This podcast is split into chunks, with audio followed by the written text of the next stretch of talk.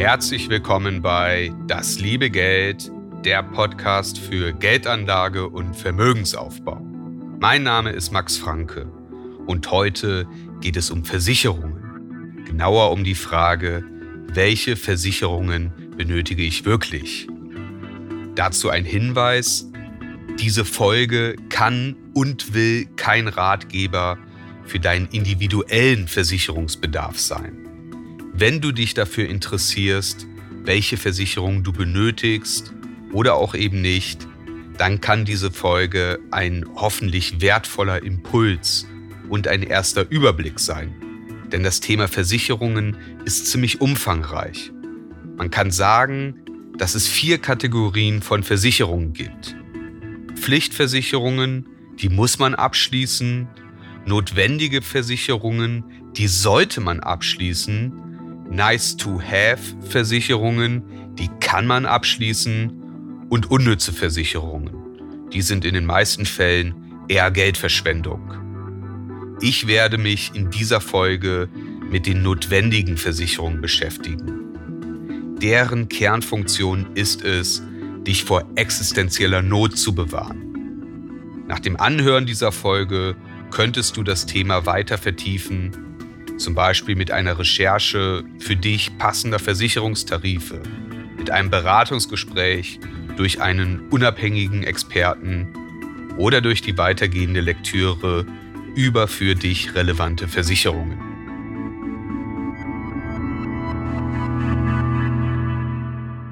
Wir Deutschen sind zumindest dem Klischee nach risikoavers und regelrecht versicherungsbesessen.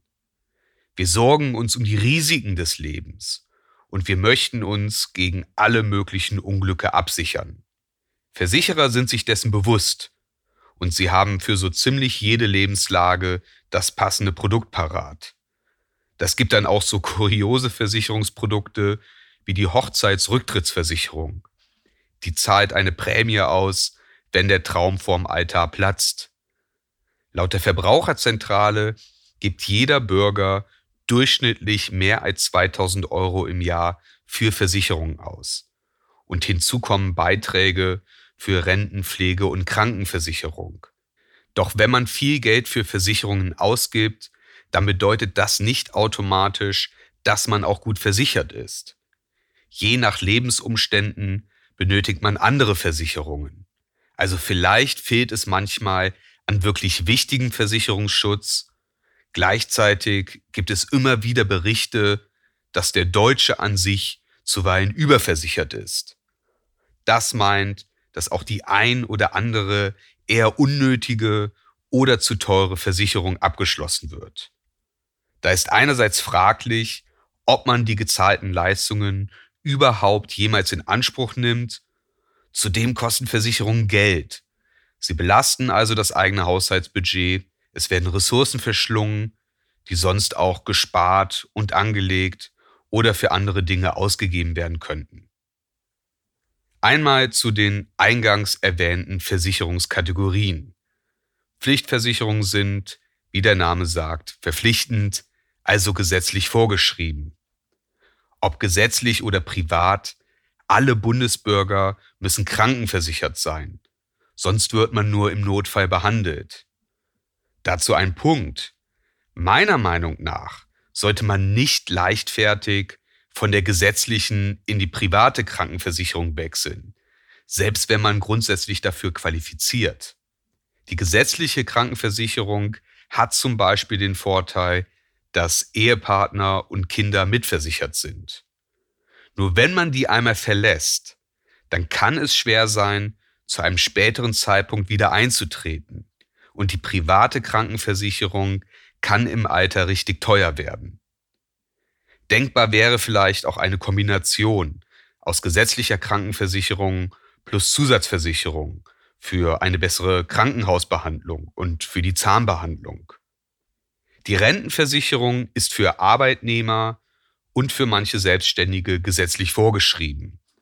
Andere Selbstständige können sich freiwillig versichern. Zudem muss jedes Kraftfahrzeug haftlich versichert sein und je nach Bundesland gilt auch eine Hundehaftpflicht. Ob du eine Nice-to-Have-Versicherung abschließt, ist eine finanzielle Abwägung. Und deren Sinn hängt auch von deinen individuellen Lebensumständen ab. Beispiele sind im medizinischen das Krankentagegeld, Zahnzusatz und die Pflegezusatzversicherung. Und weitere Beispiele sind die Hausratversicherung, Rechtsschutz und die Reiserücktrittsversicherung.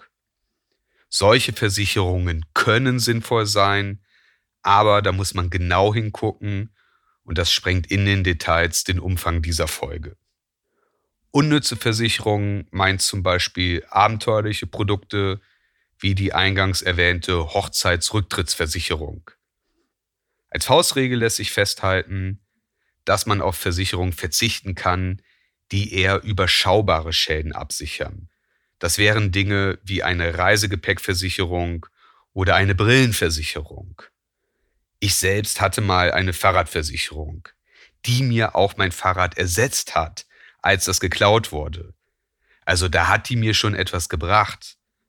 Aber wenn ich insgesamt auf die über die Laufzeit gezahlten Beträge im Verhältnis zum Wert meines schon ganz ordentlichen Fahrrads blicke, dann hat sich das finanziell eigentlich nicht gelohnt.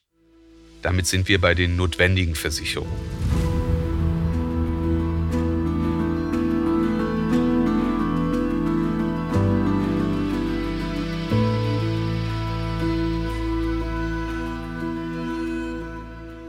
Bei den notwendigen Versicherungen, also denjenigen, die du abschließen solltest, geht es in erster Linie darum, dich gegenüber großen finanziellen Risiken abzusichern. Die wesentlichen notwendigen Versicherungen sind Privathaftpflicht, Berufsunfähigkeit, Risikolebensversicherung und Auslandskrankenversicherung. Zudem gibt es Sonderfälle, zum Beispiel für Eigentümer einer Immobilie. Zur Privathaftpflichtversicherung lässt sich festhalten, dass die gar nicht viel kostet. Im Kern soll dich die Privathaftpflicht schützen, wenn jemand durch deine Schuld Schaden nimmt. Falls du keine Haftpflicht hast und jemand ist zum Beispiel bei einem Unfall durch deine Schuld lebenslang körperlich beeinträchtigt, dann kann das für dich existenzgefährdend sein. Die solltest du also unbedingt abschließen, beziehungsweise die wird auch oft als Familientarif abgeschlossen. Und es ergibt Sinn, die so hoch wie möglich abzuschließen. Das kostet auch nicht viel mehr.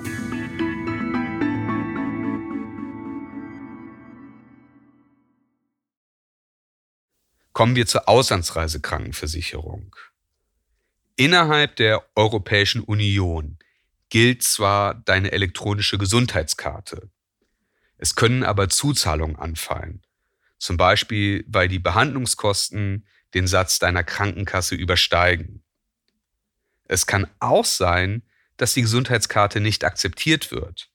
Das kann zum Beispiel bei Privatärzten oder Privatkliniken so sein. Zudem ist ein medizinisch notwendiger Rücktransport ins Heimatland im Zweifelsfall auch nicht abgedeckt.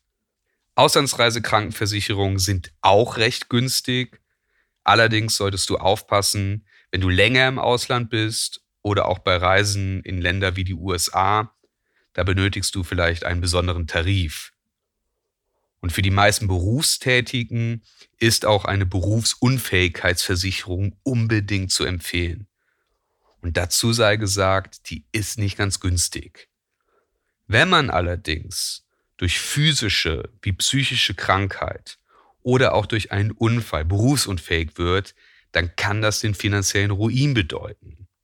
Also das ist eine Abgrenzung zur Unfallversicherung. Die schützt sich nur bei Unfällen. Viele Berufsunfähigkeiten werden aber durch chronische oder psychische Erkrankungen hervorgerufen. Und diese Versicherung solltest du so früh wie möglich abschließen. Zudem kann es, je älter man wird, teurer und schwieriger werden, die Berufsunfähigkeit abzuschließen.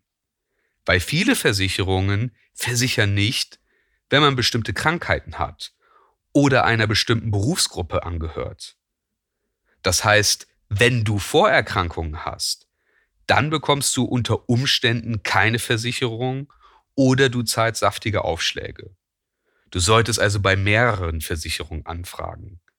Und es ist ganz wichtig, dass die initial gestellten Fragen zu deiner Gesundheit wirklich pingelig beantwortet werden. Gegebenenfalls auch mit Unterstützung deiner Ärzte. Weil falls du dort Angaben nicht richtig oder unvollständig machst, dann kann es passieren, dass die Versicherung im Schadensfall nicht zahlt. Es gibt da auch vertragliche Spitzfindigkeiten, bei denen man echt aufpassen muss. Ein Beispiel ist die abstrakte Verweisung. Die bedeutet, dass du zwar deinen Job nicht mehr machen kannst, aber dass du durchaus einer anderen Tätigkeit nachgehen kannst. Also das wäre zum Beispiel ein Zahnarzt, der seinen Beruf nicht mehr ausüben kann, aber im Callcenter kann er schon noch arbeiten. Und wie auch die Privathaftpflicht sollte die Berufsunfähigkeitsversicherung sehr hoch abgeschlossen werden, beziehungsweise so hoch, wie es einem finanziell möglich ist. Wenn man im Schadensfall zum Beispiel 1000 Euro im Monat erhält, dann mag sich das nach viel anhören. Aber wenn man keine anderen Einkünfte hat, dann ist das sehr wenig.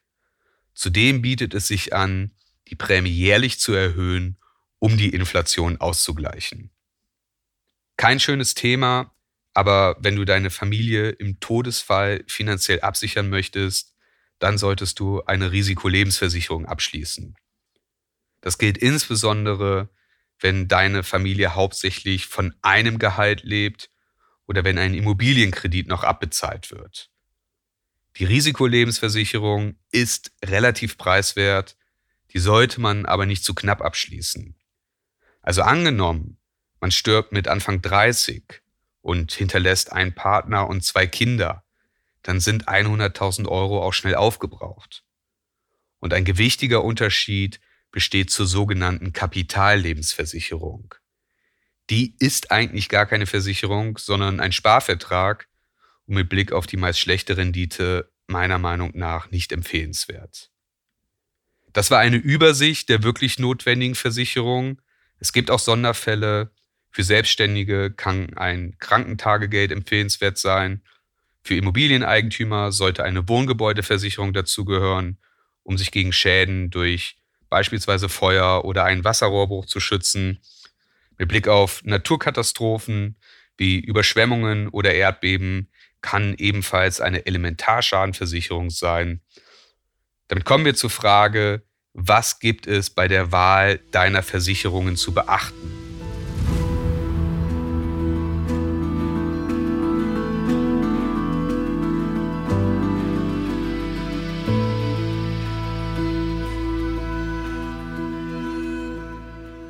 Vergleichen hilft. Vor dem Abschluss einer Versicherung solltest du Angebote mehrerer Versicherer einholen oder eine der gängigen Vergleichsseiten im Internet bemühen. Und dabei solltest du einerseits die Höhe der Beiträge, aber auch weitere Modalitäten wie Kündigungsmöglichkeiten und den Leistungsumfang der Versicherung, aber auch mögliche Ausschlüsse begutachten. Entsprechend solltest du die Vertragsgrundlage gründlich lesen und nicht vorschnell unterschreiben. Überhaupt würde ich niemals sofort unterschreiben. Wenn man sich etwas Bedenkzeit nimmt, dann nimmt man sich die Zeit zu hinterfragen, ob man die Versicherung überhaupt benötigt und ob sie den eigenen Anforderungen entspricht. Und oft ergeben sich noch weitere Fragen, die man vor der Unterschrift klären sollte. Zudem muss dir als Versicherungsnehmer ein Produktinformationsblatt zur Verfügung gestellt werden, das die wesentlichen Eckdaten des Vertrags enthält. Auch das kann dir bei deiner Entscheidung helfen. Und wenn du dir unsicher bist, dann solltest du nicht davor zurückschrecken, Fragen zu stellen. Du kannst dich ebenfalls an unabhängige Instanzen wie die Versicherungsberatung der Verbraucherzentrale wenden. Wenn du eine Versicherung einmal abgeschlossen hast, dann hast du erstmal Ruhe, du solltest sie aber nicht komplett aus deinem Bewusstsein löschen. Es ist empfehlenswert, deine Versicherungen hinsichtlich bestehender Notwendigkeit als auch Konditionen regelmäßig zu überprüfen. Und das gilt insbesondere, wenn sich deine Lebensumstände, also zum Beispiel deine familiäre oder berufliche Situation ändern. Zudem sind die Konditionen von Versicherungen auch nicht konstant. Es kann durchaus sein, dass du beispielsweise bei einem Neuabschluss einer Privathaftpflicht mehr Leistung für weniger Geld erhältst. Und wie auch bei Energiekosten oder dem Handyvertrag kann ein Anbieter oder Tarifwechsel bares Geld sparen. Wichtig sind hier die Kündigungsstichtage. Bei Kfz-Versicherung ist das meistens der 30. November. Du kannst ebenfalls Kosten sparen, wenn du eine Selbstbeteiligung vereinbarst. Das meint den Betrag, den du im Schadensfall selbst bezahlen musst. Das ist beispielsweise bei privaten Krankenversicherungen üblich, aber auch bei Rechtsschutzversicherungen kann das sinnvoll sein. Eine Privathaftpflichtversicherung wiederum, die bekommst du auch ohne Selbstbeteiligung zu günstigen Konditionen. Und wenn du den Versicherungsbeitrag jährlich statt monatlich zahlst, bieten dir viele Versicherungen ebenfalls etwas bessere Konditionen an.